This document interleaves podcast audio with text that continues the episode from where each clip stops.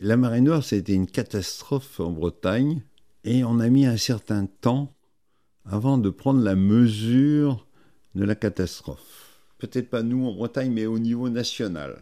Et donc, il y a eu des, manifestations, des, des, de colère impuissante dans, dans, les rues, et on est venu me contacter pour faire, pour faire une affiche. Et moi, ma première réaction, c'était, comment dire, je suis quelqu'un qui fait des images, et là, moi-même, est pris par, pris par l'émotion.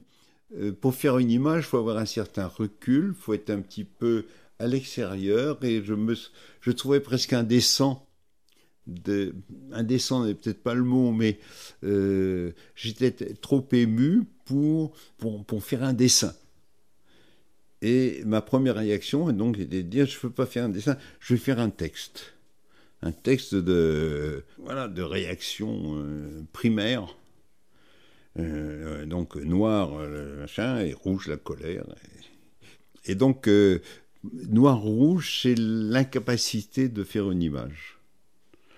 Et, et par la suite, 20 ans plus tard, j'ai fait la sortie euh, Remember Amoko, Souvenez-vous d'Amoko, et qui bizarrement n'a pas eu un grand succès.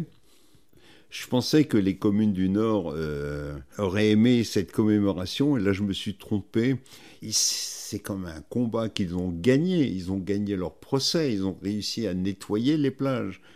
Et, et malgré tout, euh, ils ne voulaient pas se souvenir.